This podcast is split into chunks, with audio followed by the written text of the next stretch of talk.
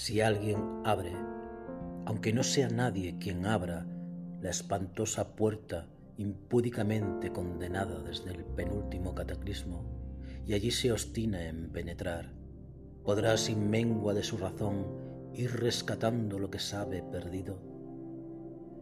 Noche de los inválidos, hendida como un útero luego del oficio de volver a nacer.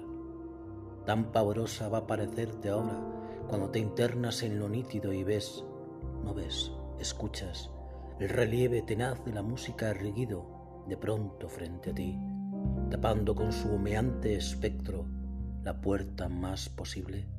No busques la salida, no has entrado. Poema Salida de humo de José Manuel Caballero Bonal en su libro Descrédito del héroe de 1977.